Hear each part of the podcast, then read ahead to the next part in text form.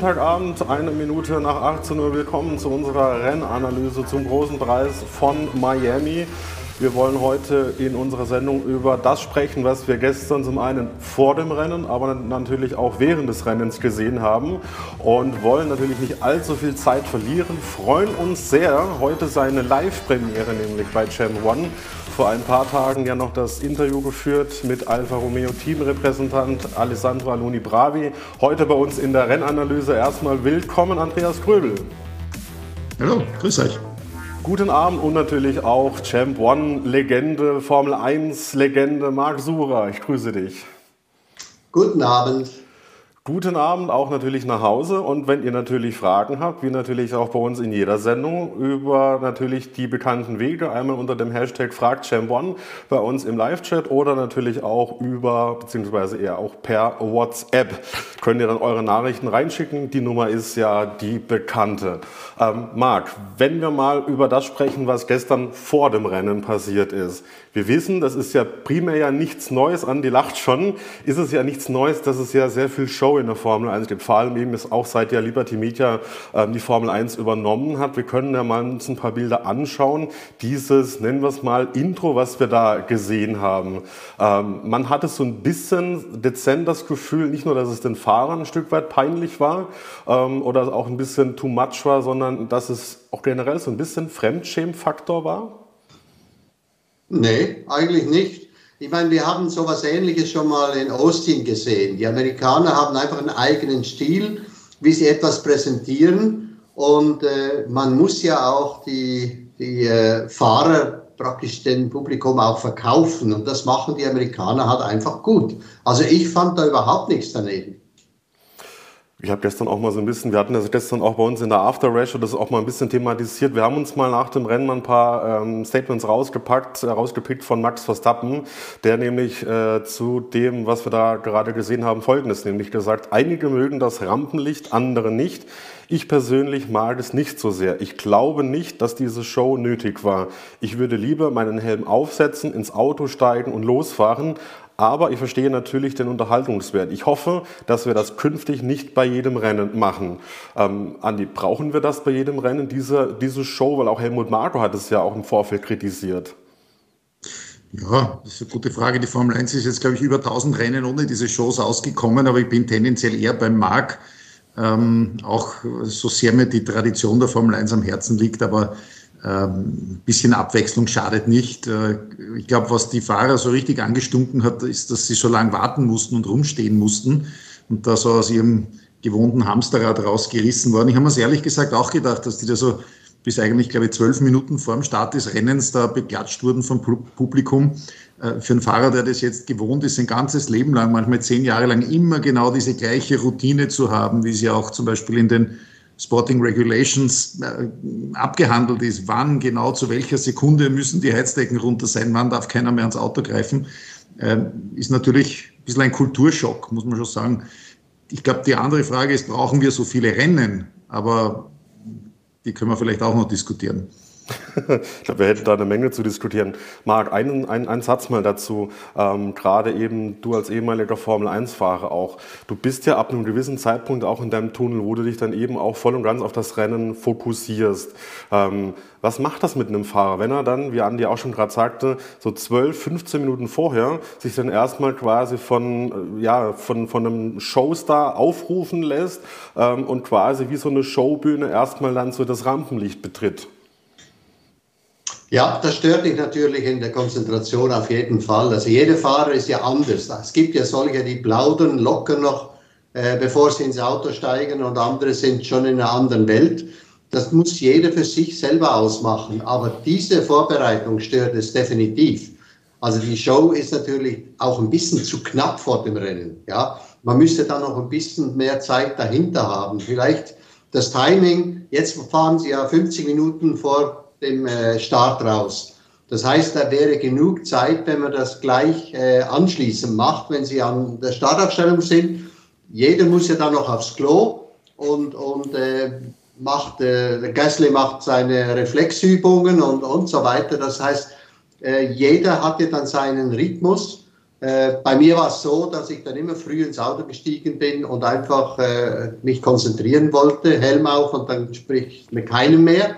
Andere haben geplaudert. Also wie gesagt, jeder macht das für sich, aber du musst deinen Rhythmus haben, um perfekt vorbereitet zu sein. Weil ins Auto steigen und sagen, oh, jetzt geht schon los. Das ist die falsche Vorbereitung. Du musst in Gedanken schon äh, auf der Runde sein. Ja, Marc, darf ich den Marc kurz was fragen? Du bist ja auch in den USA gefahren, Marc, und wenn ich mich richtig erinnere, glaube ich, bei diesem unsäglichen Rennen in Dallas 84 warst du da dabei. Richtig. Äh. Detroit äh, und so weiter. Also da gab es ja doch einige Schauplätze. Was hätte ein Nigel Mansell oder ein Ayrton Senna, gegen die du damals gefahren bist, gesagt, wenn man ihnen diese Show aufs Auge gedrückt hätte, anno 1985? Du weißt ja, wie das damals war. Wenn der Bernie kam und sagt, wir machen das und das, dann haben alle Ja gesagt und haben brav, äh, brav das ausgeführt. Also da war schon so, wenn er gesagt hat, wir müssen das machen, also da war es auch so, wenn wir irgendwie eine Einladung hatten, hat der Bernie allen mitgeteilt, dass man mit, mit dem Black Tie da äh, kommen muss. Und dann hat jedes seinen Smoking mitgebracht. Ja? Also das hat schon funktioniert. Ah, okay.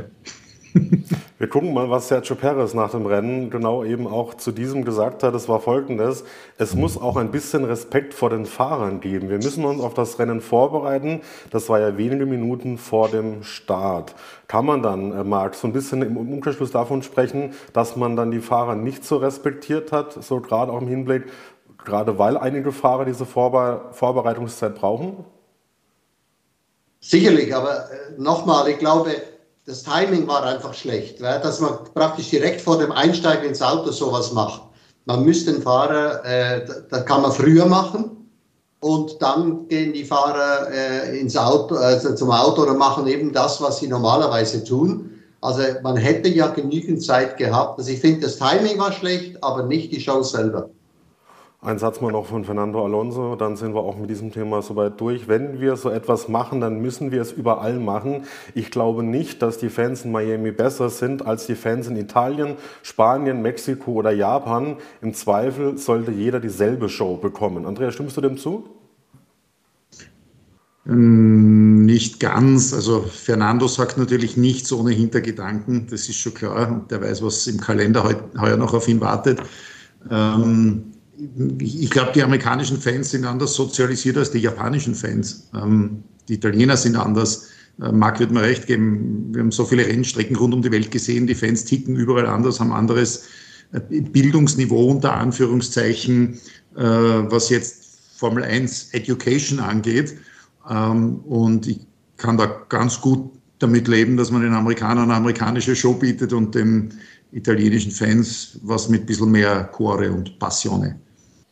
Ich frage mich und glaube ich viele andere Zuschauer auch, Marc, wie wird es erst in Las Vegas werden im November bei der Premiere? das ist eine gute Frage. Aber viel mehr kann man ja auch nicht machen. Wobei, weißt du, es gab ja auch schon jedes Land, äh, da hat Andreas recht, jedes Land hat ja seine eigene Show gemacht. Äh, ich erinnere mich an Shanghai. Da war, da war Fiesta, also die haben da Auftritte gehabt auf der Start- und Zielgeraden äh, das war beeindruckend. Ja, das, hat, das war wirklich eine riesengroße Show. Und äh, da fragt man sich natürlich dann auch, ob die Piste beschmutzt wird dadurch. Ja, das ist ja für die Fahrer dann äh, vielleicht auch ein, ein Punkt, wo man sagt, ja, aufpassen. Äh, die Piste muss ja Grip haben. Und wenn da zu viele drauf rumtanzen, ist es auch nicht gut. Aber ich, ich finde die, die Show schon gut. Also man muss eben aber dem Land angepasst machen und nicht eine Einheitsshow. Dann wollen wir doch jetzt mal über das sprechen, was im Rennen passiert ist. Und da kommen wir natürlich zunächst erstmal zu Max Verstappen, können uns mal die Bilder anschauen. Er ist ja vom neunten Startplatz aus ins Rennen äh, gegangen am Samstag, beziehungsweise eben Platz neun durch den Crash von Charles Leclerc, über den sprechen wir natürlich auch noch. Und die Frage war eigentlich eher ähm, nicht, ob er es schafft, sich äh, ja, hinter Sergio Perez präsent zu zeigen, sondern eher die Frage, wann das passiert. Fernando Alonso hat ja prognostiziert, so in Runde 25 könnte es soweit sein. Es ging dann doch erwartungsgemäß ein wenig schneller. Und zwar nämlich nur 15 Runden hat es gedauert. Das ging ja wie im Fluge. In der vierten Runde zum Beispiel, können wir uns die Bilder mal anschauen, hat der Verstappen gleich mal zwei auf einen Schlag überholt, nämlich Kevin Magnussen und Charles Leclerc. Ähm, wo man sich fragen muss, Marc, hat sich da so ein bisschen oder hat da Leclerc die Tür sehr weit aufgemacht für, für Max? der hat halt gefeitet. Der hat dann, äh, da gibt es einen lachenden Dritten, wenn zwei sich streiten. Da sind beide schlecht aus der Kurve rausgekommen und der Max hat dann halt mit Schwung an beiden vorbeifahren können. Äh, das ist eine typische Situation, wenn zwei sich nicht einig sind. Die haben sich ja bekriegt da vorne. Und äh, das ist äh, die Folge davon natürlich, dass der Max ein leichtes Spiel hatte, weil er einfach mit mehr Schwung aus der Kurve gekommen ist. Also äh, da die Tür zuzumachen, das wäre zu spät gewesen, weil einfach der Überschuss von Max seinen Speed zu groß gewesen wäre.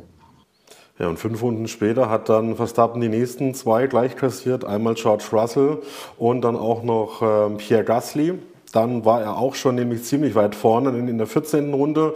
Dann auch sehr kampflos, oder beziehungsweise äh, Carlos Sainz war ziemlich kampflos, als er dann nämlich Max vorbeiziehen lassen musste. Da ging es dann nämlich um, um Platz 3. Äh, Über Ferrari wollen wir natürlich auch noch sprechen. Und dann eben in Runde 15 dann eben auch noch Alonso geknackt und dann war er schon auch hinter Sergio Perez.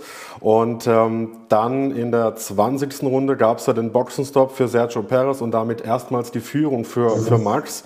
Ähm, Marc, hat dich das überrascht, wie schnell äh, Verstappen da auch wieder sich durch, durch das Feld gepflückt hatte? Als er auf Platz 5 war und ich gesehen habe, dass vorne der Perez nicht wegkommt von Alonso, habe ich gesagt, Max gewinnt das Rennen, als er auf Platz 5 fuhr.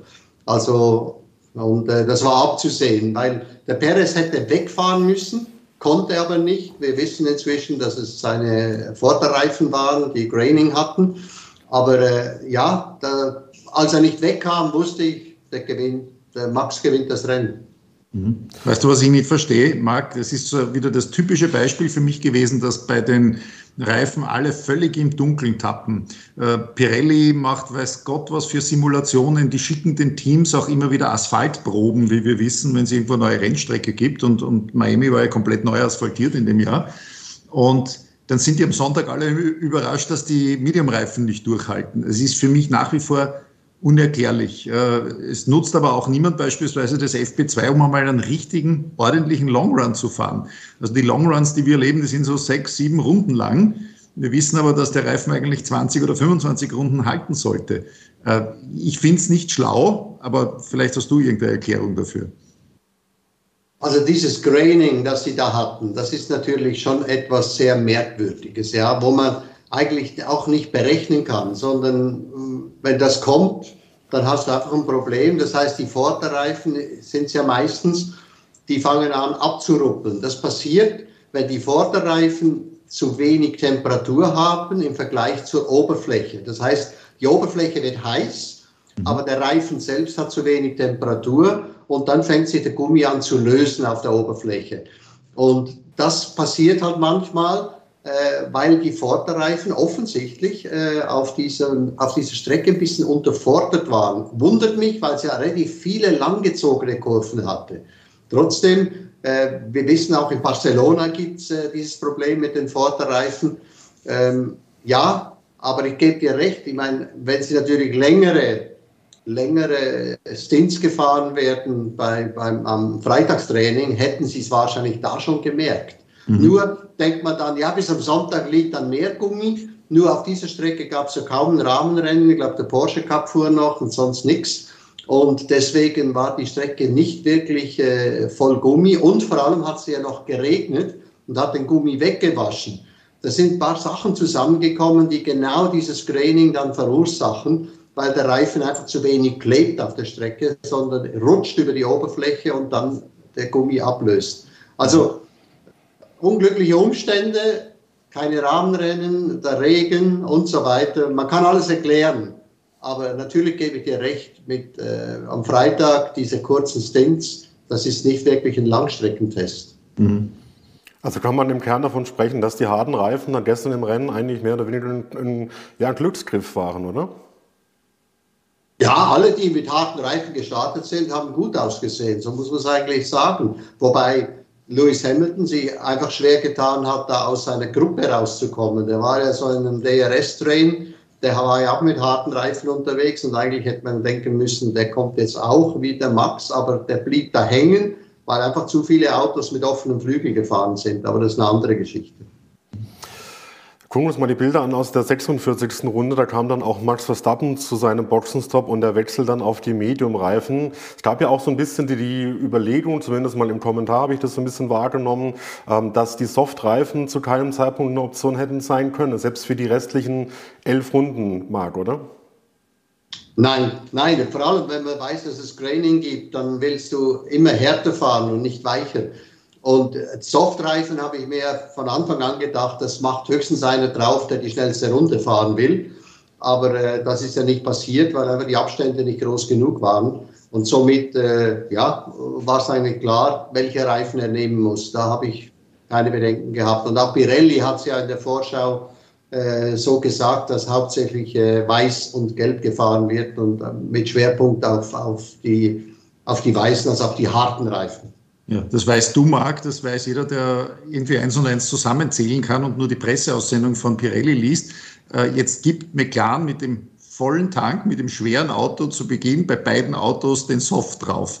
Äh, ich habe in meinem ersten Reflex gemeint, das ist eine, eine Verzweiflungstat. Wenn man von so weit hinten startet und merkt, es geht nichts, vielleicht auf ein frühes Safety Car hoffen und dann das Ding runter haben, aber, aber anders ist das eigentlich auch nicht zu erklären. ja, du? Die waren ja so weit hinten. Die haben einfach gedacht, mit den weichen Reifen haben wir einen super Start, machen ein paar Plätze gut und dann kommt das Safety Car und dann sind wir dabei. Mhm. Safety Car kam nicht und sie blieben da hinten. Das war furchtbar anzusehen. Ne? Ja. Also tut einem, tut einem fast leid, wenn man denen zuschaut. Aber wenn wir gerade schon ohnehin von mit Lachen mal ganz kurz sprechen, Marc, wenn wir das so an letztes Rennen denken, vor einer Woche in Bardo hatte man das Gefühl durch den neuen Unterboden von McLaren, ähm, dass man so wieder ein bisschen Licht am Ende des Tunnels sieht. Ähm, das, was wir jetzt aber am Wochenende in Miami gesehen haben von McLaren, das war ja auch, muss man ehrlicherweise sagen, eher wieder ein, ja, ein Trauerspiel fast schon, oder? Warte, ist das nicht schon die, das die Geschichte eigentlich von McLaren, dass das Auto auf eine Strecke geht und auf der anderen nicht?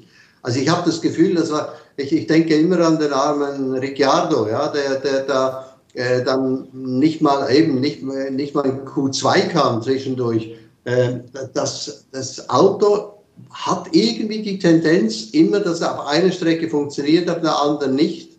Und äh, das ist schon extrem bei denen. Ja, also das wird jetzt vielleicht in Imola wieder ganz, ganz gut funktionieren. Also das kann man nicht sagen. Aber kann man trotzdem sagen, dass McLaren jetzt über das Wochenende in Miami das zweitschlechteste Team war? Ja, das war es eindeutig, ja. Also hinter Williams dann im Endeffekt, kann man sagen. Die waren hinter Williams, ja. Ja. Wenn wir noch mal ganz kurz, die Frage war nämlich auch so an Andreas äh, gerichtet, jetzt ähm, gerade noch mal zu Max Verstappen und Sergio Perez. Jetzt äh, konnte Sergio das Rennen nicht gewinnen. Ähm, was glaubst du, was macht das jetzt mit ihm? Er weiß ja auch, das Verhältnis zwischen ihm und Max ist es ja offenkundig nicht das allerbeste, vor allem eben nach dem, was ja im vergangenen Jahr ähm, passiert sein soll. Es ist ja nie offiziell auch äh, aufgeklärt worden, gibt ja diese Spekulationen darüber. Hat ja im Vorfeld auch, gerade auch nach dem Qualifying, sich ziemlich bärenstark präsentiert, also sehr selbstbewusst auch und sich auch, ähm, war auch recht guten Mutes, das Rennen zu gewinnen. Jetzt lief alles so in Richtung Max. Ähm, was glaubst du, was, wie wird oder mit, in welcher Stimmung wird Perez jetzt nach dem Rennen gewesen sein? Naja, für den war das natürlich ein Schlag in die Magengrube. Klar kommt der mit unglaublichem Selbstvertrauen aus Baku, ist sechs Punkte hinter Max, weiß, wenn er das Rennen gewinnt, ist er zum ersten Mal in seiner Karriere WM-Führender, äh, steht auf Pole Position, der Max auf neun, also besser angerichtet kann es eigentlich nicht sein und hat dann nach dem Rennen eigentlich keine Erklärung dafür. Ähm, ich glaube auch nicht, dass äh, man auf der Garagenseite von Perez wirklich einen Plan hatte gegen Max. Das war so eine Machtdemonstration gestern. Und klar sind die Würfel da schon vor dem Start gefallen mit dem Start auf dem harten Reifen. Das war goldrichtig an dem Tag. Äh, das war in der Form, glaube ich, auch nicht abzusehen, sonst hätte man den Checo durchaus auch von äh, Pole Position mit Weiß losschicken können. Ähm, lass mir aber eins noch sagen, ich glaube, Marc wird mir recht geben, ich kann mich nicht erinnern, dass irgendwann zwei Teamkollegen um die WM gefahren sind, also wirklich Seite an Seite beide die Chance auf den WM-Titel und die gute Freunde waren. Äh, das ist nicht die DNA der Formel 1. Es gab schon Weltmeisterteams, wo die gute Freunde waren, aber da war klar, der eine wird Weltmeister und der andere darf gnadenhalber zwei, drei Rennen gewinnen im Jahr. Dann funktioniert es, aber in der Situation, äh, da gibt es keine Freunde. Ja, vor allem, wenn man auch über nachdenkt, die Zeiten damals zwischen Hamilton und Rosberg, die waren davor gut befreundet, kannten sich ja auch schon von klein auf eben und äh, je intensiver dieser, dieser, dieser Kampf wurde, dieser Zweikampf zwischen den beiden, ähm, desto mehr war von Freundschaft nicht ein Hauch mehr ähm, zu sehen. Gucken wir mal auf das Statement von Max Verstappen, was er nach dem Rennen gegeben hat, war folgendes, der Reifen war besser als erwartet, wir haben einfach versucht zu verstehen, wie lange der Reifen hält. Gegen Mitte des Stints war ich nicht sicher, aber gegen Ende des Stints war ich dann doch schneller und konnte den Abstand vergrößern und das hat mir dann den Sieg beschert. Und dann achten wir mal auf folgenden Satz noch. Ich fühle mich immer unschlagbar. Ich versuche immer möglichst nah an der Perfektion zu sein. Wichtig ist, dass du versuchst, 100 Prozent zu geben. Marc, ist äh, Max unschlagbar? Auf dieser Strecke war es. Also er hat sich ja nur selber geschlagen, als er da im ersten Versuch in Q3 äh, keine perfekte Runde hingekriegt hat. Aber grundsätzlich war er das ganze Wochenende eine Klasse für sich. Also der ist rausgefahren und hat immer wieder gleich allen gezeigt, dass er eine halbe Sekunde schneller fahren kann. Also auf dieser Strecke war er unschlagbar, aber wir wissen, in Baku war das nicht so leicht für ihn. Also von dem her ist es ja schön zu sehen, dass es eben nicht auf jeder Strecke so einfach ist für ihn. Gucken wir noch zum Schluss auf das Statement von Sergio Perez. Der sagte, die Leistung, die er heute gezeigt hat, war für mich unerreichbar. Das muss ich jetzt verstehen, warum das so war. Das hat sicherlich auch mit den Reifen zu tun gehabt, aber insgesamt war er stärker als ich. Kann man davon ausgehen, die Frage an euch beide gerichtet, dass das in zwei Wochen in Imola genauso sein wird, dass es dann auch eher die Frage sein wird, äh, wird Paris oder Max vorne sein, weil ich glaube, jetzt äh, über Aston Martin, Ferrari und Mercedes brauchen wir, glaube ich, nicht wirklich sprechen dabei, oder? Was weiß man, was Mercedes auspackt an Updates? Also Toto Wolf hat ja den Ball so flach gehalten, irgendwann musste er mal zu fliegen beginnen. Ähm, würde mich nicht wundern, wenn Mercedes da einen richtigen Qualitätssprung macht, aber wenn es jetzt um die interne Situation bei Red Bull Racing geht, dann muss ich sagen, auf Basis der letzten Jahre in Imola ist das eine Max Verstappen-Strecke. Also erinnert dich mit was für einem Biss und Selbstvertrauen, der da Hamilton im Regen in Kurve 1 überholt hat. Also der hat, da gibt es für mich keine zwei Meinungen. Ich wüsste jetzt nicht, was jetzt abseits irgendwelcher technischen Defekte oder komischen Zufälle da gegen Max Verstappen in Imola sprechen sollte. Kommen wir jetzt mal zu Marc. Wolltest du noch was noch dazu sagen? Ja, die nächste Chance für Perez kommt in Monaco, weil er fährt einfach in der Stadt gut. Genau. Und äh, bis da muss er warten. ich glaube auch in Imola wird er keinen Stich machen. Dann kommen wir jetzt mal zu Ferrari. Ähm, wir haben ja keine Qualifying-Analyse gemacht, weil wir waren in Hockenheim beim Hockenheim äh, Historik, was auch sehr, sehr schön war. Äh, vor allem auch ganz andere Sounds, andere Geräusche, als man es so in der Formel 1, in der modernen Formel 1 kennt. Ähm, wir gucken uns mal noch die Bilder an aus dem Qualifying von Charles Leclerc, der ja eben dann erneut für einen Crash sorgte. Marc, wenn man mal guckt, innerhalb von acht Tagen schaffte es äh, Charles Leclerc, drei Crashs zu fabrizieren. Ist das eines Weltmeisters nicht unwürdig? Ja, wir können das letzte Jahr auch noch in Betracht ziehen. Da ist er auch zweimal abgeflogen, einmal in, in äh, Le Castellet und einmal in Imola. Also ja, es ist, es ist seine Schwäche, wobei ich glaube einfach, er fährt übers Limit, er versucht, er will nicht einsehen, dass das Auto nicht schneller geht. Er ist unglaublich schnell, das hat seine Pole Position gezeigt in, in Baku, schneller als das Auto, da bin ich überzeugt. Aber eben, das ist immer auf Messerschneide und dann geht es halt mal zu viel des Guten. Und äh, dass es ihm jetzt gleich zweimal passiert, ist natürlich doppelt peinlich. Aber äh, man hat schon gesehen, wie schnell das Auto dann im Rennen war. Dass es, es war Charles Leclerc, der diese schnellen Zeiten gefahren hat mit dem Auto und eine Chance hatte, auch um die Pole Position zu kämpfen. Muss sich mal vorstellen, ein Auto, das dann praktisch unscheinbar äh, auf, auf äh, Platz 5 fährt im Rennen, ja, mit Sainz. Also, das ist schon eine super Leistung, aber wenn du nämlich so fährst, ja, dann, dann passieren auch Fehler. Wenn wir jetzt mal über das Rennen sprechen, wir gucken uns die Bilder mal an in der 13. Runde. Da ging es ja los, ähm, was ich ja so faszinierend fand, ähm, dass es ein Ferrari nicht schafft, an einem Haas vorbeizufahren. Ich kann mich nicht dran erinnern, korrigiert mich, wann es das jemals gegeben haben soll, dass ein Ferrari nicht am Kundenteam vorbeikam. Da sehen wir hier dieser Zweikampf zwischen den beiden Magnussen, der auch wirklich, äh, wie ich finde, toll dagegen gehalten hat, also wirklich auch ähm, stark performt hat. Marc, du sprichst mir oder du stimmst mir zu? Absolut, aber das ist natürlich tolle Werbung für Ferrari, dass sie Haas eben die gleichen Motoren liefern, dass sie genauso viel Leistung haben. Übrigens gibt es die gleiche Situation ja eigentlich auch bei Mercedes. Die kommen ja auch nicht am Aston Martin vorbei, der den gleichen Motor drin hat. Aber bei Ferrari hat es ja, wenn man guckt, die Bilder aus der 37. Runde, da hat er mal äh, so ein bisschen gezuckt, auch Leclerc. Man äh, schien, dass er jetzt an Magnussen vorbei wäre, war dann aber auch nicht so. Er hat sich dann prompt äh, wieder P10 zurückgeholt, aber erst eine Runde später hat er es dann endlich geschafft. Er hat in Summe 38 Runden gebraucht. Andreas, wie lässt sich das erklären, dass das so lange gedauert hat? Ja, beim Ferrari gibt es äh, in diesem Jahr wieder, muss man sagen, einen extremen Unterschied zwischen der Single-Lap-Pace im Qualifying, wie gesagt, Pole Position in Baku, und dem Rennspeed. Und äh, ich glaube, sie haben es selbst noch nicht aussortiert, woher das kommt. Natürlich gibt es immer Ansätze, Erklärungen, warum man dann mit vollem Tank nicht so äh, konkurrenzfähig ist. In, in, Wahrheit muss man sagen, ist es natürlich hochnotpeinlich, wenn äh, Leclerc im, also eigentlich als programmierter Weltmeister, der ja auch alles gibt in dem Rennen, da von Magnussen vorgeführt wird, weil der überholt ihn und Magnussen überholt ihn sofort wieder zurück.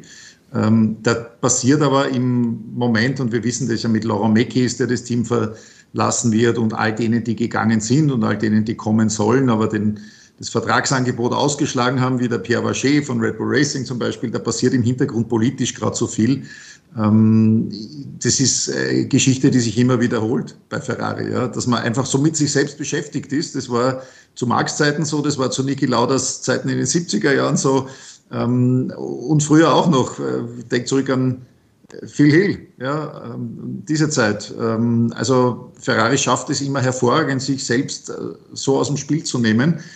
Konkret jetzt ist da halt einfach ein, ein, ein Riesendruck im Kessel mit Benedetto Vigna, dem CEO, der, also so höre ich von meinen Quellen aus dem Team, da bei Dingen mitredet, wo man als gestandener Geschäftsführer eigentlich eher die anderen arbeiten lässt. Und jetzt kommt der neue Teamchef mit Fred Vasseur, der das auch massiv unterschätzt hat. Klar, schmeichelt einem das, wenn man da Ferrari-Teamchef wird, aber ähm, der hat das massiv unterschätzt, wie groß der Haufen Erde da ist, den er da zur Seite schaufeln muss. Zwitschern mir meine Informanten. Sitzt eigentlich, kann man sagen, auf dem Schleudersitz, äh, Fred Vasseur, oder?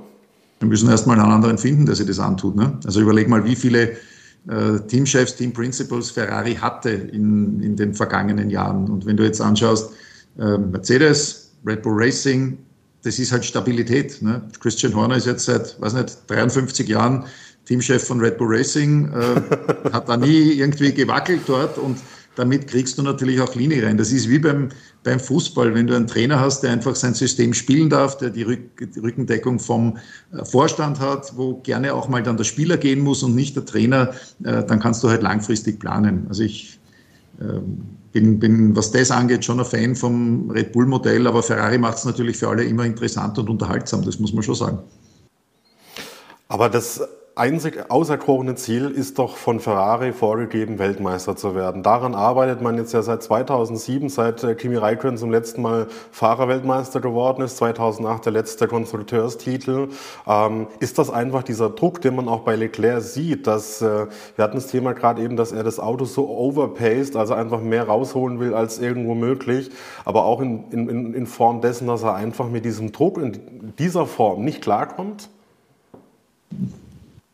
Also ich denke, ich denke, es ist, äh, Leclerc macht sich den Druck selber. Also ich glaube einfach, er will Weltmeister werden und er weiß, es ist ein Auto, äh, das nicht alles hergibt, aber will natürlich auch seine Leute motivieren, ja, dass sie da weiterarbeiten und zeigen, dass es geht, zumindest auf eine Runde schnell zu fahren. Und äh, ja, und wie gesagt, er, er, geht dann halt ein, ein großes Risiko ein und äh, der Sainz ist ja auch schon abgeflogen, darf man nicht vergessen. Ja? Also es ist, äh, ist nicht nur er, sondern das Auto muss ziemlich schwierig zu fahren sein. Mhm. Aber Timo, weil du sagst, der Anspruch von Ferrari ist Weltmeister zu werden, ich drehe das Rad sogar noch ein bisschen weiter, weil du sagst 2007 Kimi Räikkönen. Aber wie viele gute Jahre oder gute Phasen hatte Ferrari, in denen sie Weltmeister geworden sind? Seit 1979, also als sozusagen die große Mauro Forghieri-Ära mit Niki Lauda, mit Jody Scheckter war, genau eine. Das war die Jean Todt, Michael Schumacher-Ära und Kimi Räikkönen, sind wir uns einig, das war eigentlich ein Irrtum der Geschichte. Das hätte nie passieren dürfen äh, im Ferrari, das hätte vorher schon passieren müssen im McLaren. Also das heißt, da, da klafft auch Anspruch und Wirklichkeit auseinander. Es ist nicht so, dass man sagt, Ferrari ist immer auf Weltmeistertitel und muss immer Weltmeister werden. Die hatten seit den 70er Jahren genau eine gute Phase, wo das funktioniert hat. Und sonst waren sie immer knapp dran. Genau, da, damals haben die Engländer das Auto gebaut. Eben, und der Franzose war Teamchef und der Deutsche saß im Cockpit. Ne? Also alle, alle Italiener raus und schon funktioniert's. Und das war ja auch das Problem vor zehn Jahren, dass man von dem Weg komplett abgekommen ist. Ferrari wurde wieder italienischer, ähm, mit, mit ganz viel äh, Casino und äh, Traritrara, aber es funktioniert halt einfach nicht. Also man kann ja auch aus der Geschichte manchmal lernen, und das meine ich jetzt gar nicht abwertend.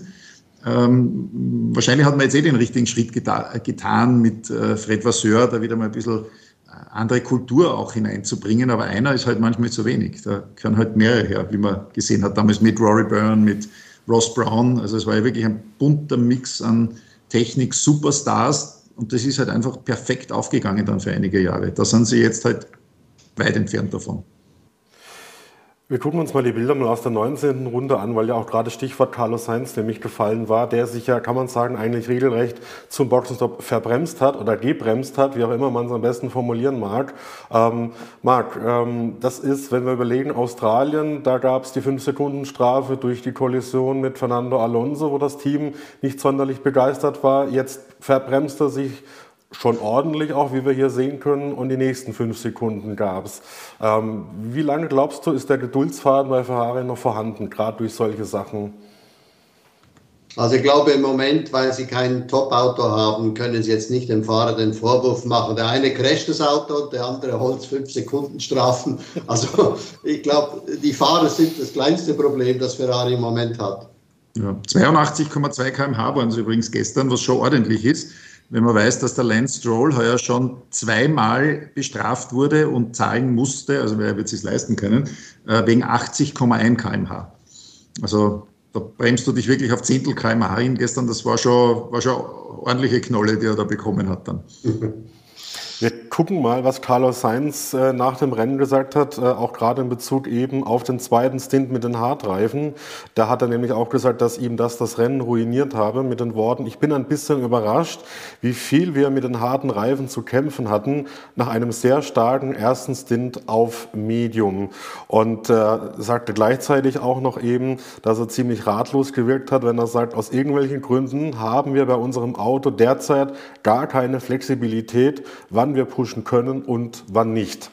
Ähm, Marc, nicht gerade die besten Voraussetzungen für das nächste Rennen oder für die nächsten Rennen, oder?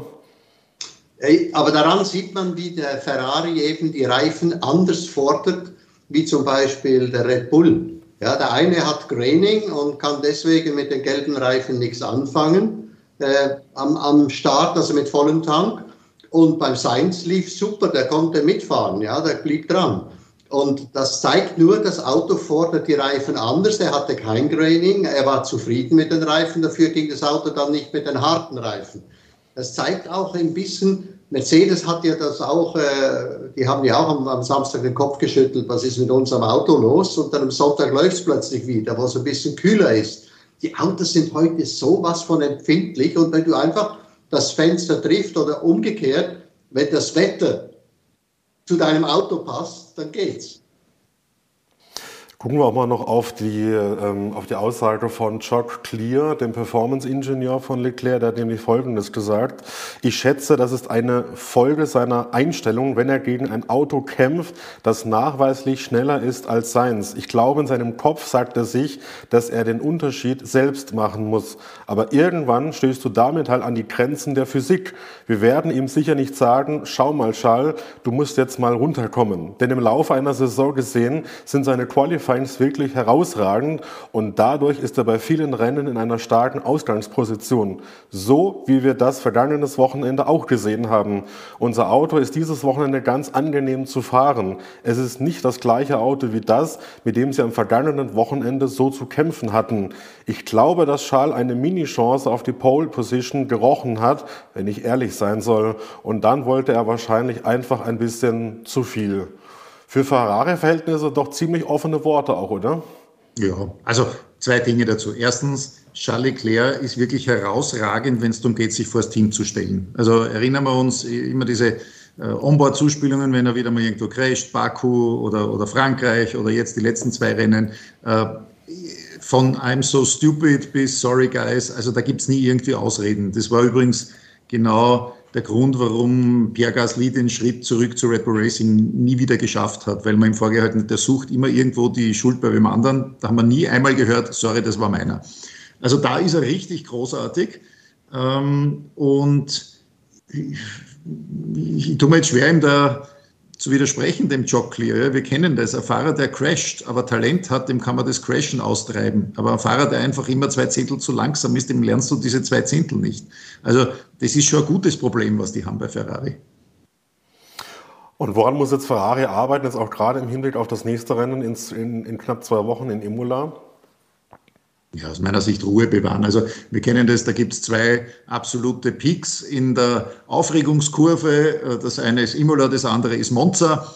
Und da brennen dann bei manchen Leuten die Sicherungen durch. Ich habe allerdings gehört, dass der Kartenvorverkauf bei beiden Rennen eher schleppend ist. Imola bietet sogar richtig große ähm, Rabatte an, wenn du dort äh, Tickets kaufen möchtest auf der Tribüne. Also es ist, glaube ich, das erste Rennen jetzt seit eineinhalb Jahren, das noch nicht ausverkauft ist. Ähm, das nimmt vielleicht auch ein bisschen Druck raus, äh, heißt aber auf der anderen Seite auch, dass die Fans vielleicht Ferrari ohne dies schon abgeschrieben haben, weil die sagen, da geht eh nichts mehr. Aber was, was müssen sie machen? Weiterarbeiten. Also da gibt es immer jetzt einen professionellen Zugang dazu. Ähm, da arbeitet Ferrari natürlich wie alle anderen Teams auch. Es bringt ja nichts, wenn, ich zitiere jetzt Niki Lauda, wenn die Spaghetti fliegen, ähm, ja, fühlt sich der eine oder andere vielleicht besser, aber das Auto wird um keine Hundertstel Sekunde schneller dadurch. Ähm, analytisch vorgehen, ähm, Daten fressen, cool bleiben und auch äh, nicht Panik schieben, wenn es in Imola wieder nicht funktioniert. Ich frage mich jedes Mal eigentlich auch, Marc, ähm, gerade du als Ex-Fahrer, ähm, wie motivierst du dich jedes Mal immer wieder aufs Neue, wenn du äh, an, die voran, an die vorangegangenen Rennen blickst und entweder du selber einen Fehler gemacht hast oder es eben technisch nicht hingehauen hat oder wie im letzten Jahr die Strategie irgendwie verhauen wurde. Wie motivierst du dich da jedes Mal aufs Neue?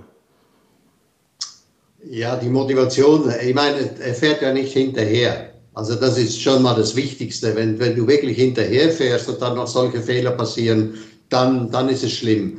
Aber wenn du ja eine Chance hast, ja, und eine Chance aufs Podium zu fahren hat äh, Ferrari allemal.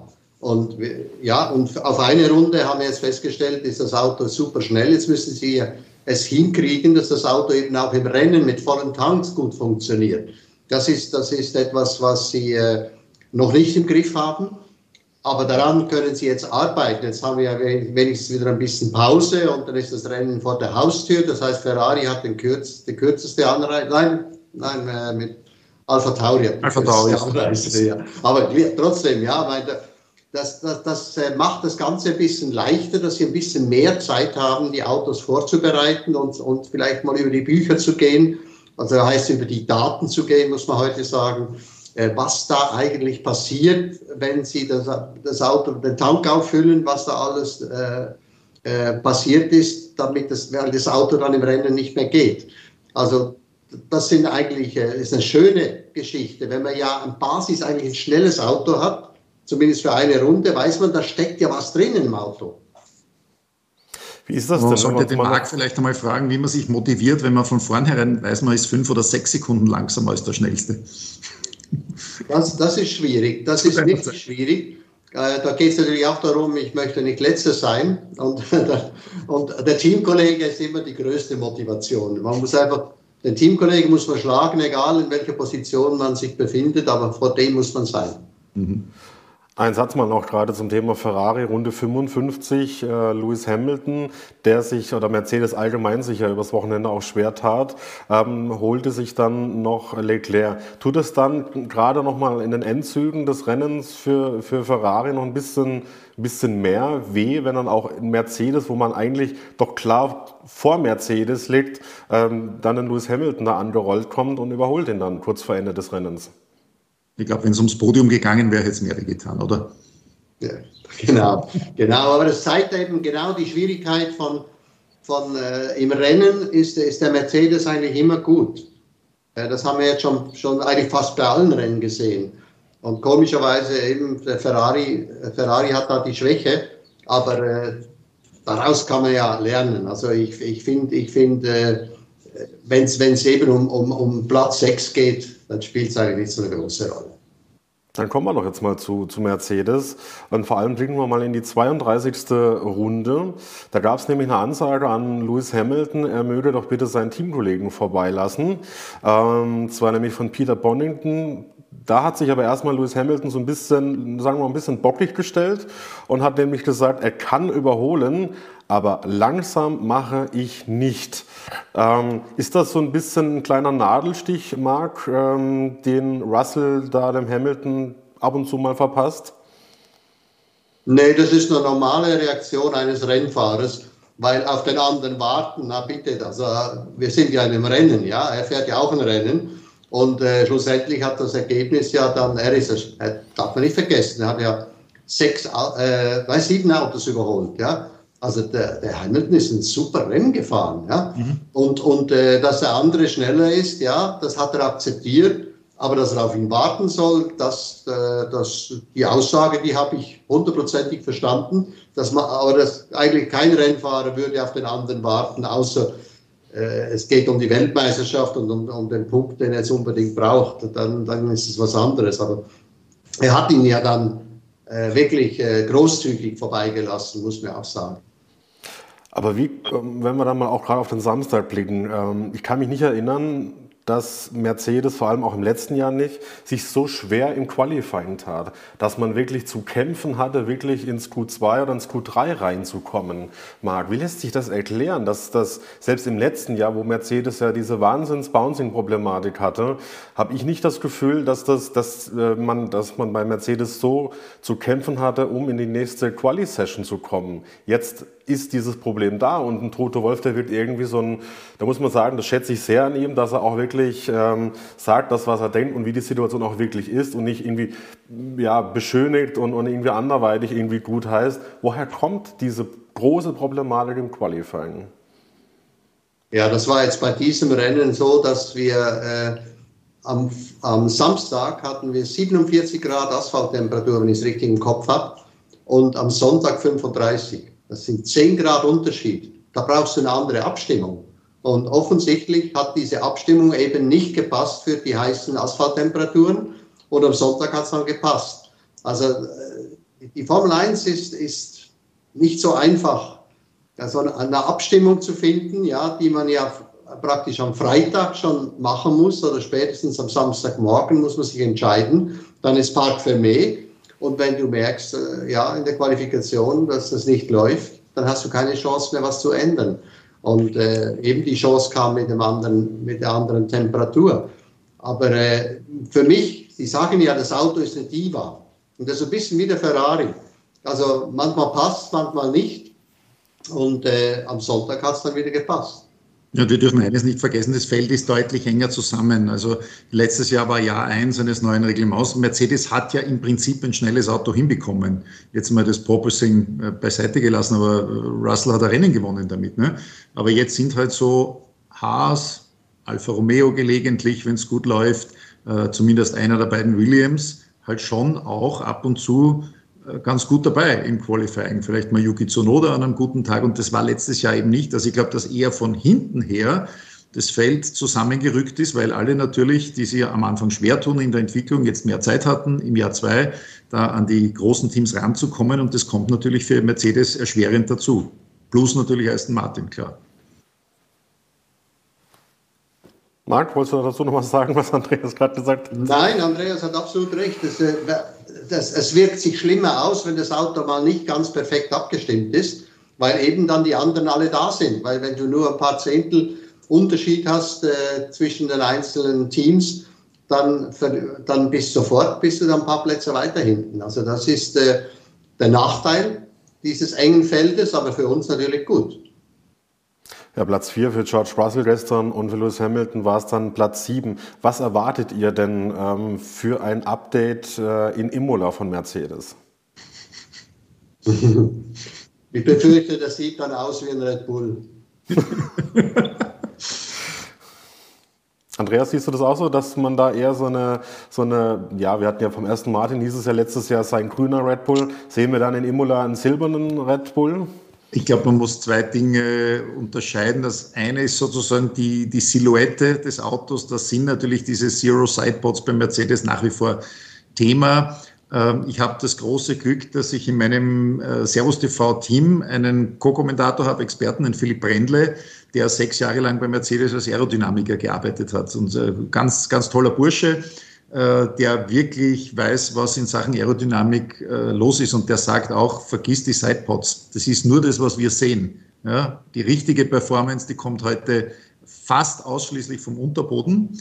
Ähm, und da kommt jetzt noch was dazu. Warum haben Adrian Newey, äh, Pierre Vacher, Dan Fellows bei Aston Martin den ganzen Winter über kaum was an den sichtbaren Teilen der Autos verändert, sondern ich sage 60 bis 70 Prozent der Entwicklungskapazität ist nur in die Hinterachse geflossen, weil man draufgekommen ist, genau dort äh, Anströmung des Unterbodens und was die Luft dann macht, wenn sie unterm Auto wieder rauskommt, äh, Strömungsabrisse, die man äh, provozieren kann, das ist genau die Performance, die wir uns holen. Also es geht jetzt anders als in der Vergangenheit nicht mehr so, äh, drum, ob Flügelchen hier, Flügelchen da, Bartsport hier und das bringt wieder zwei Zehntel. Es geht aus meiner Sicht wirklich rein um, weil es ja eine sozusagen Saugnapfformel ist. Ja. Es geht um den Unterboden, um den Unterdruck, den das Auto in verschiedenen äh, Rennsituationen produziert. Und ich glaube jetzt gar nicht so sehr, dass das die große Bombe wird und wir sehen jetzt einen silbernen Red Bull dort und alle sagen, ah klar, nachgebaut. Ja. Also wenn, dann haben sie, haben sie ganz andere Dinge sicher vorher nachgebaut als die Seitenkästen. Das heißt aber, können wir uns jetzt auf eine große Überraschung freuen oder sollten wir eher so ein bisschen die Euphorie bremsen, damit man hinterher oder die Mercedes-Fans hinterher nicht gerade enttäuscht werden mag? Was glaubst du? Wird das ein Quantensprung? Ich bin einfach gespannt, wie, wie das Auto aussehen wird, weil äh, Toto Wolf hat ja gesagt, äh, wir schämen uns auch nicht, wenn, dem, wenn er dem äh, Red Bull ähnlich sieht. Also das spricht schon dafür, dass sie mit den Sidepods was machen werden. Weil das Auto ja auf der Geraden langsam ist und das hat schon ein bisschen damit zu tun, dass eben der zwischen dem Vorder- und Hinterrad der, das Auto nicht aufgefüllt ist. Von der Aerodynamik her macht das Sinn, wenn da eben äh, äh, ein Kasten ist, der, dass äh, die Luftströmung äh, einfacher wird. Das heißt, das Auto wird auf der Geraden schneller. Ob es jetzt Downforce gibt oder nicht, das äh, da gebe ich dann Andreas recht, das äh, können wir von außen nicht sehen. Mhm. Also die große Überraschung dann womöglich in zwei Wochen dann in Imola und dann ähm, sehen wir, wie weit. Aber wir können jetzt nicht davon ausgehen, dass jetzt Mercedes dann schlagartig wieder konkurrenzfähig, äh, konkurrenzfähig ist und um Siege mitfährt. Ich glaube, diese Illusion, glaube ich, brauchen wir uns jetzt noch nicht machen, oder? Warum nicht? Also meine Theorie ist sowieso, äh, diese, äh, dieser Vorsprung, den Red Bull hat, der wird bis zur Saisonmitte kontinuierlich kleiner werden. Das hängt auch mit dem äh, Budget zusammen, das sie für Windkanaltests haben, für CFD haben, weil sie haben ja von Haus aus schon mal nur mehr 70 Prozent ähm, der verfügbaren Menge plus dann noch 10 Prozent weniger wegen der Strafe, wegen des Overspendings vom letzten Jahr. Und das wird sich irgendwann dann einfach zeigen. Also der nächste, der Cut-off-Point ist Anfang Juli. Meine Theorie ist, ohne es jetzt ganz genau zu wissen, da hat man wirklich alles reingepulvert am Beginn der Saison in die Entwicklung, weil man weiß, wenn die Konkurrenz Probleme hat, haben sie es meist am Anfang der Saison. Das alte Auto hat man gekannt, das war standfest. Alles, was an Entwicklung da ist, rein bis zum ersten Rennen und dann ist irgendwann Schicht im Schacht äh, und dann konzentrierst du dich aufs nächstjährige Auto. Aber es ist nur meine, meine laienhafte Einschätzung der Situation. Dann hoffen wir doch mal, äh, ähm, anders vielmehr, dass du in zwei Wochen in Imola auch Zeit hättest. Dann können wir da ja dann auch im Nachgang nach dem Rennen darüber sprechen und mal gucken, wer da irgendwie von euch beiden recht lag oder ob man irgendwie komplett daneben lag. Ähm, das sehen wir dann in zwei Wochen ja in, in Imola. Ähm, wenn wir jetzt mal zu Aston Martin kommen, ich muss sagen, ich habe mich wieder so gefreut wie ein Schnitzel. Ähm, gestern auch wieder oben auf dem Podium Fernando Alonso, der sich so sehr gefreut hat. Ich glaube, ich glaub, Alonso hat sich mehr gefreut ähm, über Platz 3 wie äh, Max über Platz 1, geschweige äh, Checo über, über Platz 2. Marc, das vierte Podium im fünften Rennen, ist das nicht phänomenal für Aston Martin? Absolut. Und äh, das zeigt einfach, dass dieses Auto auf jeder Strecke geht und unter allen Bedingungen gut geht. Das ist ein, ein, das ist ein, ein Riesengeschenk, wenn man sowas hat. Das heißt, wenn du auf jeder Strecke konkurrenzfähig bist, was Besseres kann dir nicht passieren. Und die können jetzt eigentlich im, am Detail arbeiten. Die müssen nicht irgendwie ein neues Konzept überlegen oder so, sondern sie können jetzt im Detail das Auto modifizieren und ein bisschen verbessern aber sie müssen nicht ein neues Konzept machen. Das ist ein Riesenvorteil. Und äh, deswegen, das Auto wird das ganze Jahr über stark sein. Es wird vielleicht überholt werden von Mercedes. Also mit, damit müssen wir rechnen. Ich glaube nicht, dass die Performance von Aston Martin bis Ende des Jahres so gut aussehen wird, dass das Podium äh, die Regel sein wird. Da glaube ich nicht daran. Aber es ist ein gutes Auto, es hat eine gute Basis. Aber die Konkurrenz wird schon kommen. Kann ein Sieg für Fernando Alonso in diesem Jahr noch möglich sein oder braucht es da ganz spezielle Umstände wie beispielsweise letztes Jahr in Brasilien, wo Magnussen ganz überraschend die Pole Position geholt hat? Ja, lass, lass ihn mal in Monaco Pole Position fahren. Dann gewinnt er das. Also, da glaube ich, sind wir uns einig und das ist durchaus möglich. Also Fernando ist einer der ganz wenigen Fahrer, die wirklich noch diese, äh, dieses kleine Ding extra außerhalb der Grenzen der Physik rausholen kann. Und ich halte es für absolut möglich, wenn ich jetzt auch kein Geld draufsetzen würde, ja, weil Red Bull ist einfach so überlegen. Also nach äh, vernünftigen Ermessen muss man sagen, Red Bull gewinnt heuer jedes Rennen, außer wenn sie Probleme haben. Aber sie können natürlich mal Probleme haben, denn wenn Fernando äh, gerade einen guten Tag hat. Ähm, aber ich finde es schon beachtlich, wie der jetzt vom Stinkstiefel äh, zu Everybody's Darling geworden ist, weil auch du, Timo, sagst, du hast dich so gefreut. Ne? Das ist natürlich auch Freude mit dem 41-Jährigen, der noch seinen vierten Frühling hier erlebt und schon ja, draußen und damals und damals während der Schumacher-Zeit, äh, als dann ein Fernando Alonso im Renault dann Schumacher ordentlich Beine machte und dann zweimal in Folge Weltmeister wurde, ich hab's gehasst, ich hab's gehasst, ja. ich hab's ihm nicht gegönnt, mag jetzt blöd ja. klingen so, ne? Weil der Mann, der Winnetou erschoss, ne? Genau. Ja, das ist klar, dass der in Deutschland wenige Freunde hat. Der war quasi der, der Michael Schumachers Karriere beendet hat, äh, all along. Ähm, und da muss schon ein bisschen Zeit vergehen, dass man den wieder lieben lernt. Aber ich finde, der hat eine großartige Wandlung durchgemacht. Wir müssen uns eins auch vor Augen halten. Ich werde immer wieder gefragt, warum ist der Alonso so gut? Ja? Äh, der ist einer, der, glaube ich, nur alle 10 bis 15 Jahre mal kommt. Da zählt Hamilton dazu, da zählt Verstappen dazu und sonst niemand aus meiner Sicht. Ähm, der wäre, weiß, es gibt keinen Konjunktiv im Sport, aber der wäre mit acht Punkten mehr in seiner Karriere heute fünffacher Weltmeister. Also der hat wirklich dreimal ganz knapp, hauchdünn, einmal um einen Punkt, einmal um zwei Punkte den WM-Titel verpasst. Und dann sehe das natürlich auch im äh, geschichtlichen Vergleich ein bisschen anders aus, wenn man sagt, fünffacher Weltmeister. Ja? Also und, und so nebenbei mit seinem Talent hätte er wahrscheinlich zehnmal Weltmeister werden können, wenn er ein paar bessere Entscheidungen in seiner Karriere getroffen hätte. Aber fürs Toll, Marc, am Wochenende, zumindest im Qualifying, sah es nicht wirklich berauschend aus. Da hat man eine falsche Strategie gewählt, oder? Bei den ähm, Reifen. Ist er ja mit gebrauchten nicht, Reifen. Nicht mehr im Kopf, ja. Ja, der ist von ganz weit hinten gestartet. Qualifying, glaube ich, 18. richtig? Ja. Hat irgendwie keine zweite äh, fliegende Runde hinbekommen, war Verkehr. Und dann, das ist das, was wir vorhin angesprochen haben. Dann stehst du eben dann plötzlich nicht zwei oder drei Plätze hinter deinem Teamkollegen, der eine gute Runde hinbekommt, sondern du stehst halt zehn oder zwölf Plätze hinter deinem Teamkollegen und bist halt raus in Q1. Es war halt auf dieser Strecke ja auch ein Problem mit dem Verkehr. Also viele haben ja die Runde abbrechen müssen oder eben sind behindert worden. Äh, es ist einfach diese unübersichtlichen Kurven, schnellen Kurven, wenn du einen vor dir hast, musst du vom Gas gehen. Und das ist ja einigen passiert. Also äh, man kann jetzt nicht unbedingt dem Fahrer die Schuld geben, sondern hat vielleicht einfach Pech gehabt äh, vom Verkehr her. Aber ich habe es nicht mehr in Erinnerung, was er da falsch gemacht hat. Man hat als Team, äh, hat man ihn auf seiner Runde auf gebrauchten Reifen rausgeschickt, weil man geglaubt hat, dass er mit den gebrauchten Reifen noch ins Q2 kommen könnte. Und äh, das hat eben nicht funktioniert. Die Strategie ging eben nicht auf und damit war für ihn Q1 dann auch vorzeitig das Qualifying beendet und demzufolge P18 in der Startaufstellung am, am Sonntag gestern. Siehst du, Andreas, wer der richtige Experte ist. Der genau. der kann auch das immer zuhören, der muss nicht reden während des Rennens, der hat mehr Arbeitsspeicher. Genau.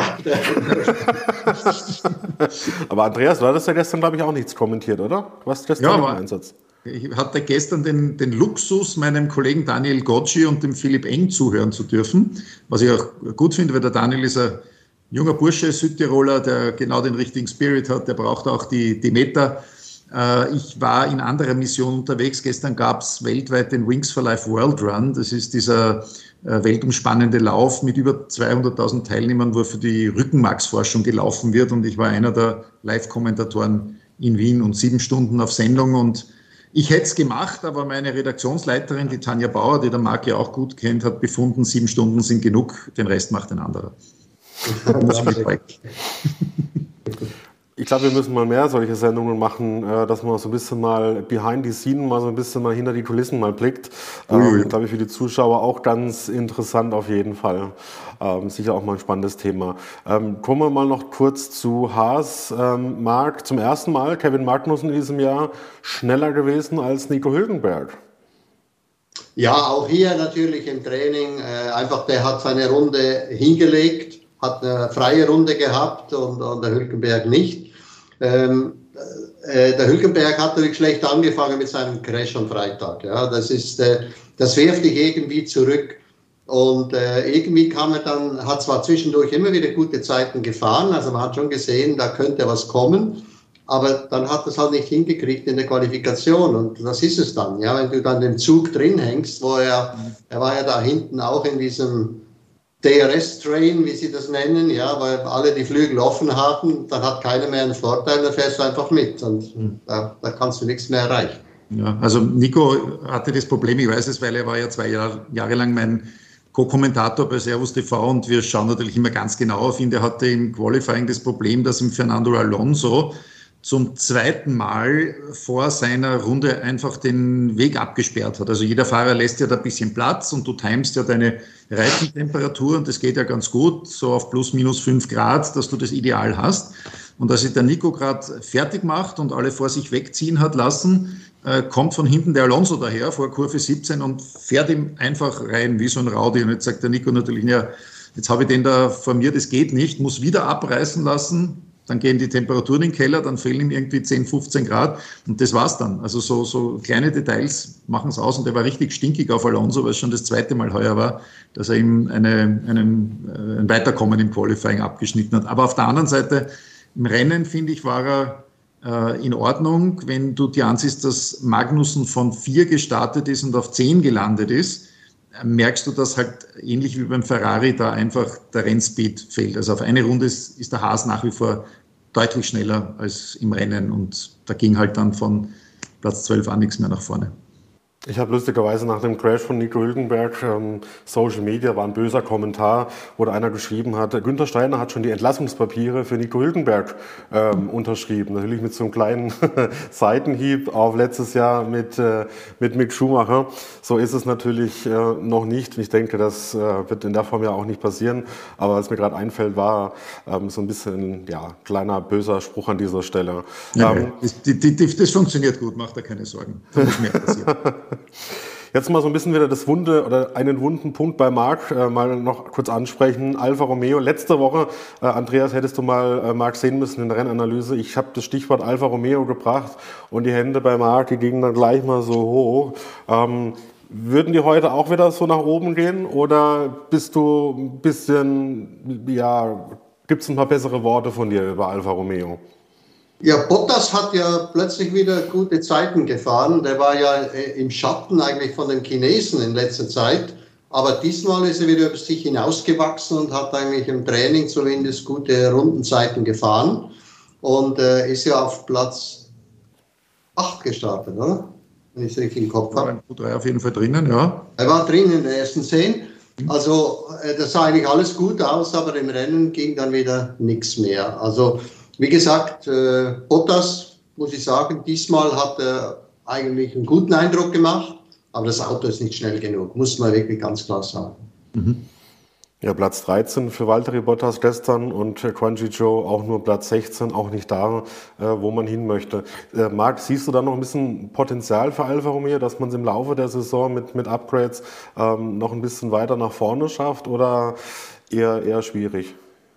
Ja, die sind, die sind am Arbeiten wie verrückt in Hinwil. Also die werden schon noch was bringen, weil äh, das kann ja nicht sein. Also man hat, man hat ja eigentlich viel mehr Hoffnung gehabt und, und es sah ja gar nicht so schlecht aus am, am Anfang oder bei den Testfahrten. Haben das Gefühl gehabt, doch, das Auto funktioniert wieder wie letztes Jahr.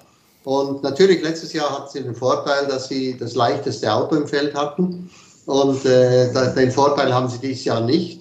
Aber trotzdem, irgendwie, es ist der Wurm drin, aber auch da müssen Updates kommen und wer weiß, vielleicht finden sie das. Äh, das, das, den, den großen Fortschritt, den sie brauchen. Wobei der große Fortschritt, das muss ja nicht groß sein. Andreas hat es vorhin angesprochen. Das Feld ist so eng. Ja, wenn du zwei, drei Zehntel findest, dann bist du in den ersten zehn. Wenn man nochmal kurz anspricht, äh, Andreas, du hast ja vor ein paar Tagen mit Alessandro Aluni Bravi gesprochen, Interview ähm, bei Champ One oder für Champ One. Ganz kurz mal eben, genau für alle die, die es nicht gesehen haben, auf champone.de gibt es das in voller Länge. Welchen Eindruck äh, hast du von Alessandro gewonnen? Es ist also seine Premiere zum ersten Mal, wo er dann eben, klar, bei Alfa Romeo schon ein bisschen länger, bei, beziehungsweise bei Sauber, aber jetzt äh, zum ersten Mal in so einer anderen Position, in einer vielleicht etwas größeren Position. Welchen Eindruck hat Alessandro in diesen knapp 30 Minuten auf dich gemacht? Also, wir haben ihn ja erlebt, persönlich, verbindlich, netter Kerl, gelernter Anwalt. Äh, Anwälte ticken halt irgendwie ganz eigen, die sind immer sehr vorsichtig in ihren Formulierungen, das haben wir auch mitbekommen. Also immer dann, wenn es irgendwo ging, um wie geht es dem Team und wie geht es weiter und was ist strategisch da gerade am Laufen, dann war er eigentlich sehr allgemein, also es ging um seine eigene ähm, Rennsport-Vergangenheit und mit wem er alle gearbeitet hat, da, da, da, ist er dann aufgeblüht und hat äh, erzählt von den Fahrern, mit denen er zusammengearbeitet hat. Also der Alessandro ist schon, ist schon ein guter, ich kenne ihn seit äh, vielen äh, Jahren, ich bin durch diverse Nachwuchsserien, Fahrerlager immer wieder auf ihn getroffen, immer wieder Hallo gesagt und so. Also der, der, der hat schon ein Herz für den Rennsport. Äh, ich es ein bisschen bezeichnend, dass ihm das Team das Schild Team Representative umgehängt hat. Da kann man jetzt viel reininterpretieren. Marc weiß da wahrscheinlich mehr drüber. Ähm, warum macht man nicht zum Team Principal? Ja? Also wir haben ja einmal schon bei Alpine war das vor zwei Jahren, glaube ich, erlebt, wie gut das mit so einer Doppelspitze funktioniert, wo niemand weiß, was der andere tut. Also Formel 1, glaube ich, ist nach wie vor so, da gibt es einen, der sagt, der macht die Ansagen und was dahinter passiert, das ist teamintern. Und das ist alles gut, wenn ich sage, der, äh, der Chevy äh, Pujola, der kümmert sich ums Technische und der Bert Zender, der ist ein Urgestein, der schaut, dass der ganze Betrieb am Laufen ist und äh, der Herr Anwalt geht dann halt zu den vier Meetings. Äh, das kriegen ja die anderen auch sofort mit, dass der nicht mit allen Kompetenzen ausgestattet ist. Und so wird der natürlich dann auch in den Teamchef-Meetings behandelt. Der, der hat halt irgendwie so diesen Sticker da oben, ja, äh, Übergangslösung, ne, bis die einen ordentlichen gefunden haben. Interpretiere ich jetzt mal rein. Und die Teamchefs haben da gutes Sensorium dafür, mit äh, vielen persönlich auch geredet. Also Niki Lauda beispielsweise hat nochmal erzählt, da gab es den Marco Mattiacci, der war Kurzzeit-Teamchef bei Ferrari als Übergangslösung und er hat gesagt, die haben den größten Spaß mit dem gehabt bei allen Teamchef-Meetings, weil das ist ja wie in so einer Schulklasse unter, unter, unter Jungs, ne, wo sofort einer drauf kommt, ah, der ist neu hier in der Klasse, den testen wir jetzt mal. Ne, und der kriegt dann natürlich jeden möglichen Blödsinn da vorgeschlagen und dann schauen die, wie der reagiert und dann lachen alle heimlich, wenn der das nicht kapiert, dass das jetzt ein Scherz war. Also so, so ungefähr stelle ich mir das auch vor. Also der Alessandro ist schlau, gut erzogen, kennt den Rennsport. Ich glaube, seinen Platz da in der Hackordnung der Teamchefs, den muss er sich hart erarbeiten. Da hat man ihm kein großes Geschenk gemacht mit dem Titel Team Representative. Dann äh, greife ich den Ball doch kurz mal auf, äh, Marc. Warum macht man das bei, bei Alfa Romeo so, dass er nicht ein Teamchef ist offiziell, sondern eben nur einer, der das Team repräsentiert an der Strecke? Weil der Andreas Seidel das nicht machen will. Ganz einfach. Weil der, der kommt jetzt in das Team rein, das Auto ist bereits fertig, das heißt, er hat keinen Einfluss gehabt und er macht jetzt eine übergeordnete Rolle. Aber ich meine, sind wir ehrlich, das Problem bei Alfa Romeo ist ja die, ist die Technik. Die Techniker müssen ran, ja, und, und äh, nicht die Führung. Ich meine, die Führung kann ja das Auto nicht schneller machen, sondern die Techniker müssen das tun. Zum Schluss mal noch, ähm, was waren eure persönlichen, oder anders gefragt, wer war euer Gewinner und euer Verlierer des Rennens? Jetzt, äh, Andreas überlegt schon, deswegen fange ich mit dir auch gleich mal an. Ja, also Gewinner Max Verstappen, der hat äh, teamintern die Hackordnung ganz klar wieder grad gerichtet. Also das war auch ein Statement, das er da gesetzt hat. Allein wenn ich daran denke, wie er mit dem Sergio Perez gespielt hat. Ja, also das war völlig klar, als er dann den gelben Reifen drauf hatte, ja, mache ich es jetzt in, in, in Kurve 17, mache ich es in Kurve 1 oder warte ich bis Kurve 3? Also das war so ganz klares Statement, Freundchen, das hier ist mein Team und äh, komm gar nicht mal auf die Idee, dass du da irgendwas mit dem Titel heuer zu tun haben wirst. Ja, wie immer Verlierer gibt es viele. Also einer der großen Verlierer für mich, Nick de Vries, über den haben wir jetzt noch nicht so gesprochen. Da leuchten schon ein paar Alarmlämpchen. Bei ähm, Logan Sargent aber auch so ein bisschen, wenn ich das mal kurz einschieben darf, oder? Da macht so ein bisschen, habe ich so das Gefühl, von der Platzierung, ich weiß nicht, ob Marc da zustimmt, so ein bisschen den Latifi. Na, bin ich nicht deiner Meinung. Also hast, den hast du mir jetzt weggenommen.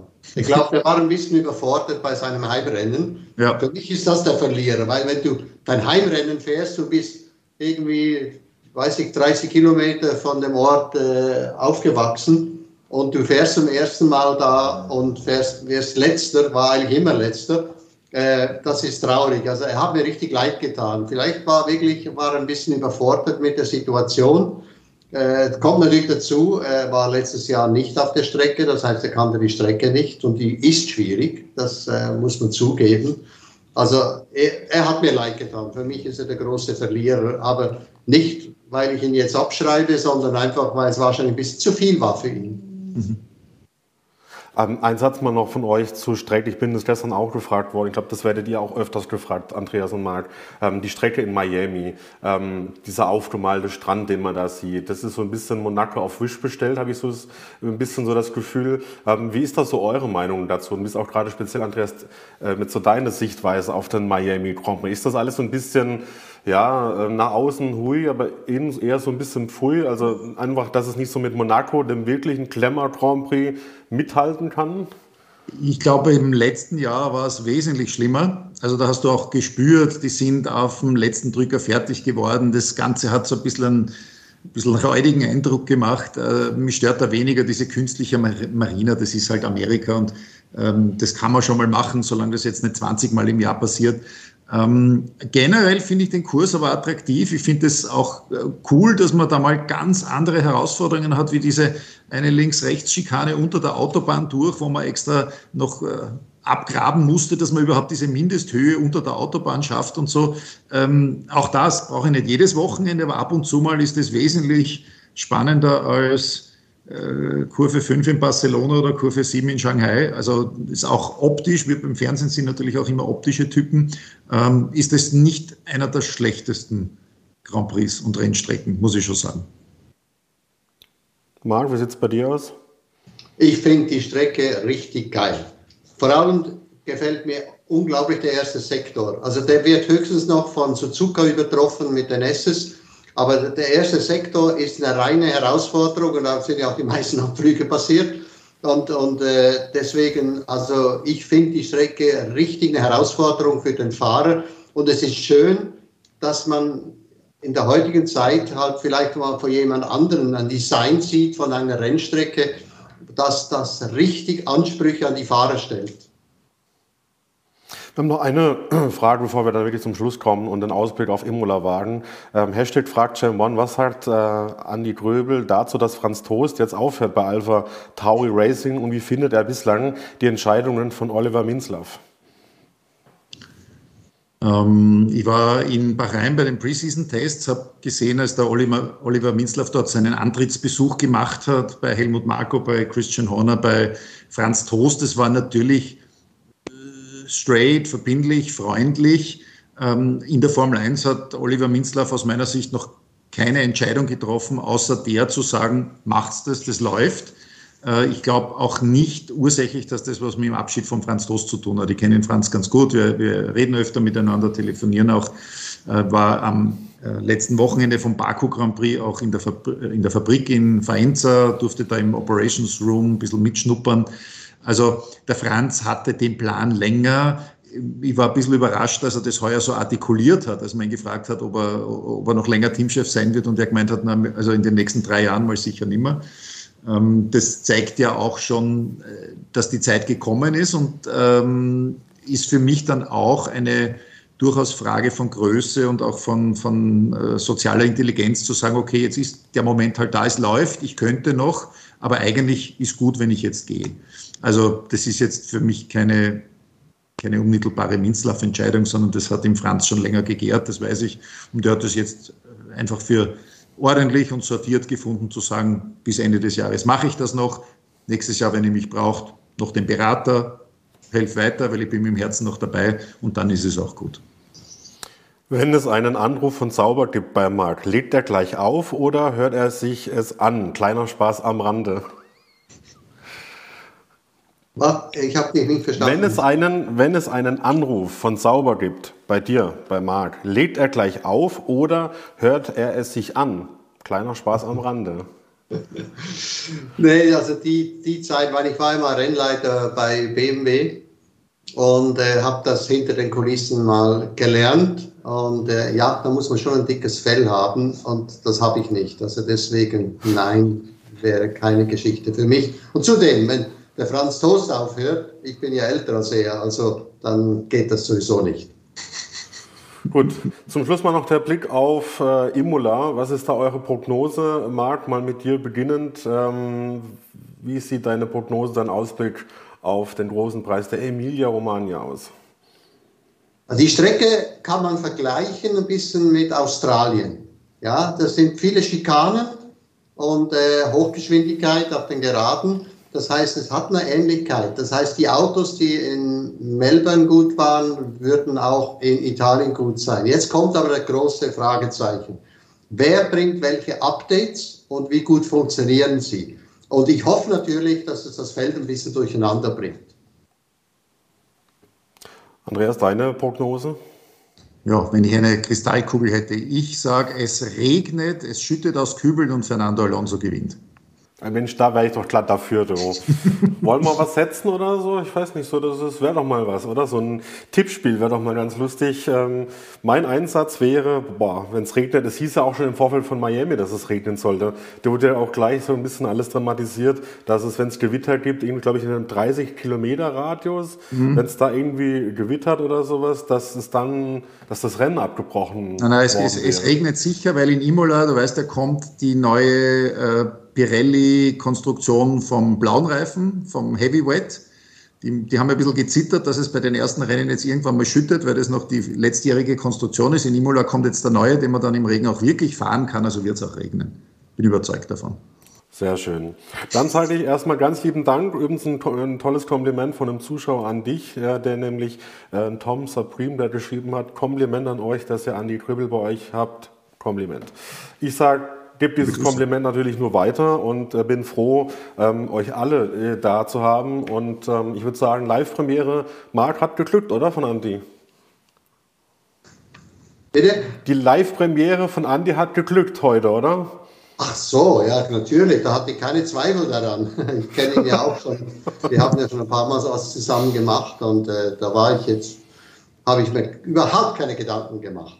Ich auch nicht. Nachdem er dieses Interview allein auch letztens mit Alessandro so souverän geführt hat und gefühlt keine Frage von meinen verwendet hat, sondern auf völlig eigene gesetzt hat, war ich ähm, absolut fein und äh, muss sagen, Kompliment. Ähm, wirklich, hast es äh, wirklich toll gemacht. Ich hoffe, wir sehen dich äh, öfters wieder bei uns.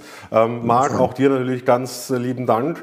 Ähm, in zwei Wochen sehen wir uns dann alle wieder zum Rennen in Imola. Wir machen eine kurze Pause, sind noch nicht ganz fertig, aber von euch beiden verabschiede ich mich. Grüße nach Österreich und Grüße in, äh, in die, nach Spanien. Ich will immer, immer Schweiz sagen, aber es passt nicht. Liegt eh nebeneinander. Okay. Schönen Abend. Tschüss. Macht's gut. Danke. Ne? Bis gleich.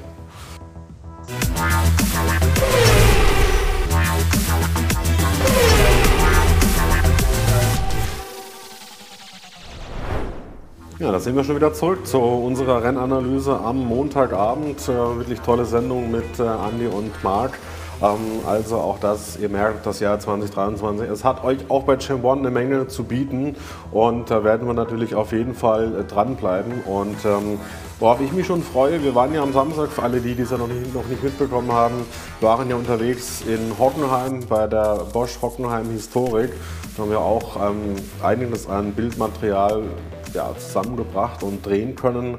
Und am nächsten Dienstag, äh, am nächsten Mittwoch, so rum, am nächsten Mittwoch zeigen wir es euch dann zusammen mit äh, Marco Werner äh, bei uns in der Sendung, wo wir das Ganze dann mal auch äh, nochmal durchgehen. Also freut euch auf jeden Fall und beim nächsten Rennen dann in Imola gibt es dann auch natürlich wieder unsere Qualifying-Analyse.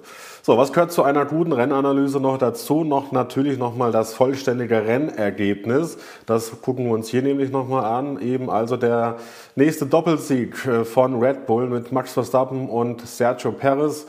Dann eben das vierte Podium im fünften Rennen für Fernando Alonso. Dann eben George Russell, Carlos Sainz, Lewis Hamilton auf sechs, Leclerc nur siebter.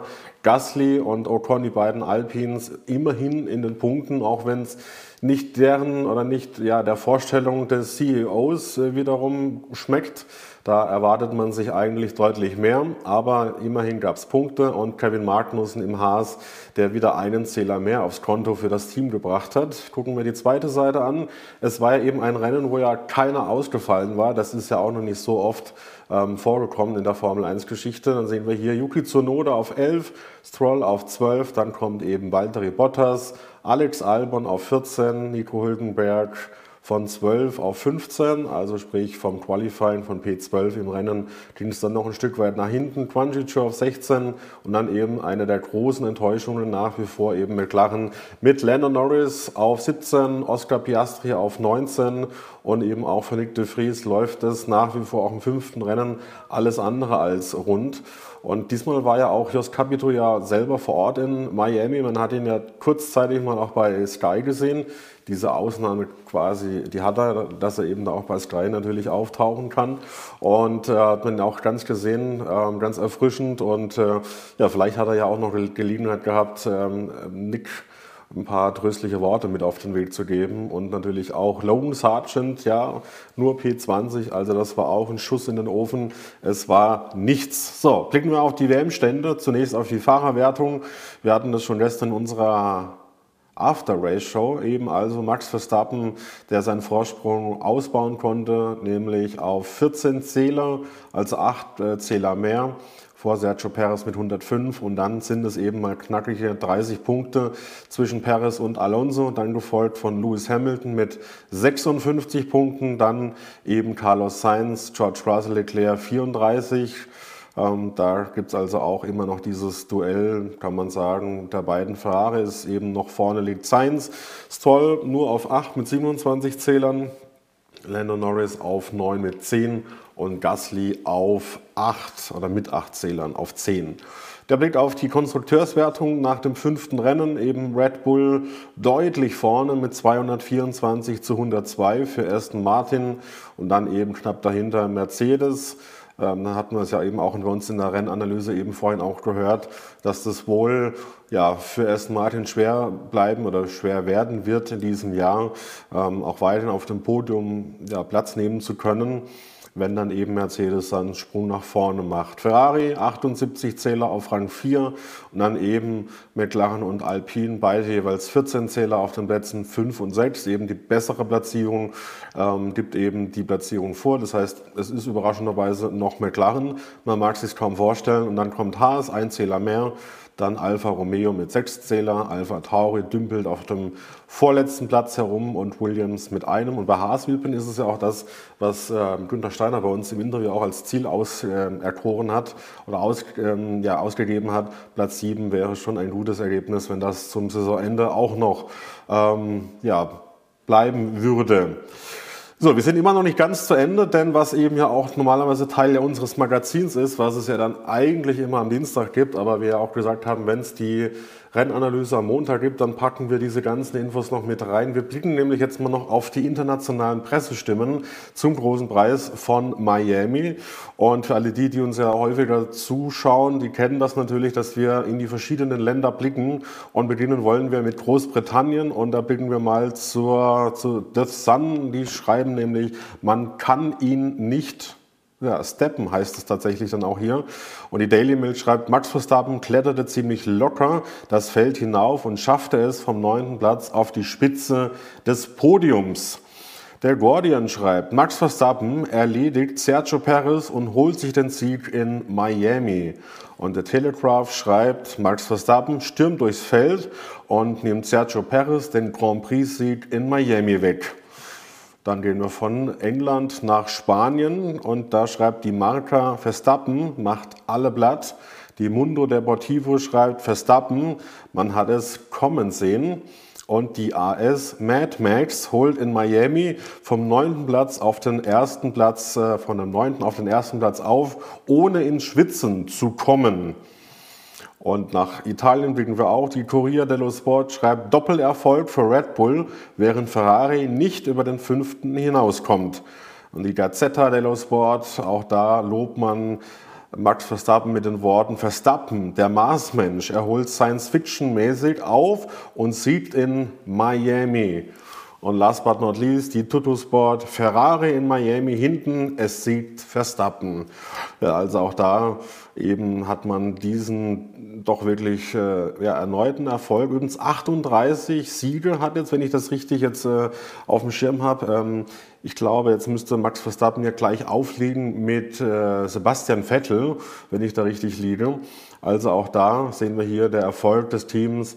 Ja, man hat gestern also auch wieder einen großen Grund gehabt zu feiern. Und das wird wohl in zwei Wochen in Imola wohl auch nicht arg viel anders aussehen.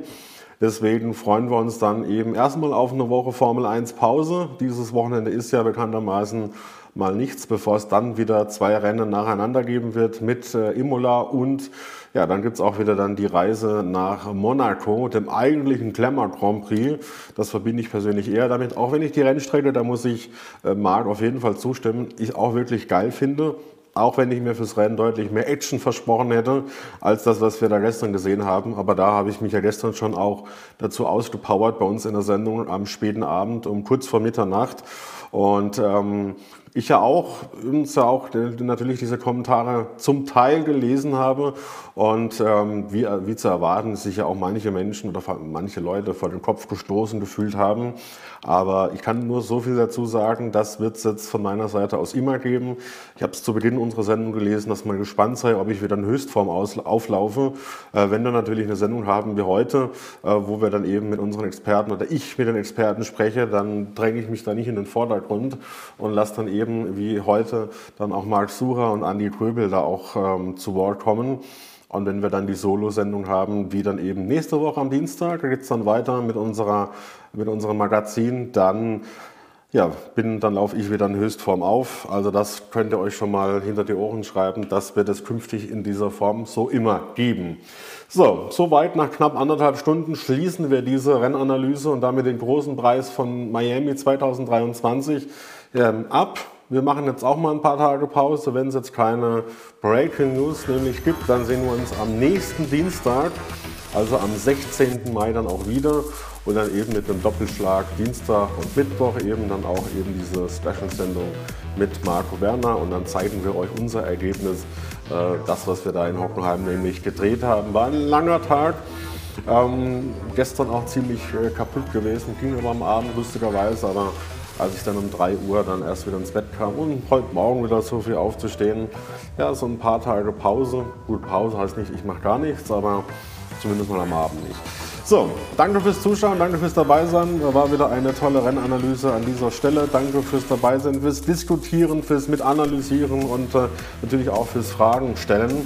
Und ähm, versprochen, Andi Gröbel wird äh, bald wieder bei Chambon zu sehen sein. Und wir sehen uns dann spätestens nächste Woche Dienstag um 18 Uhr zu unserem Magazin. Einen schönen Abend euch und habt bis dahin eine gute Zeit.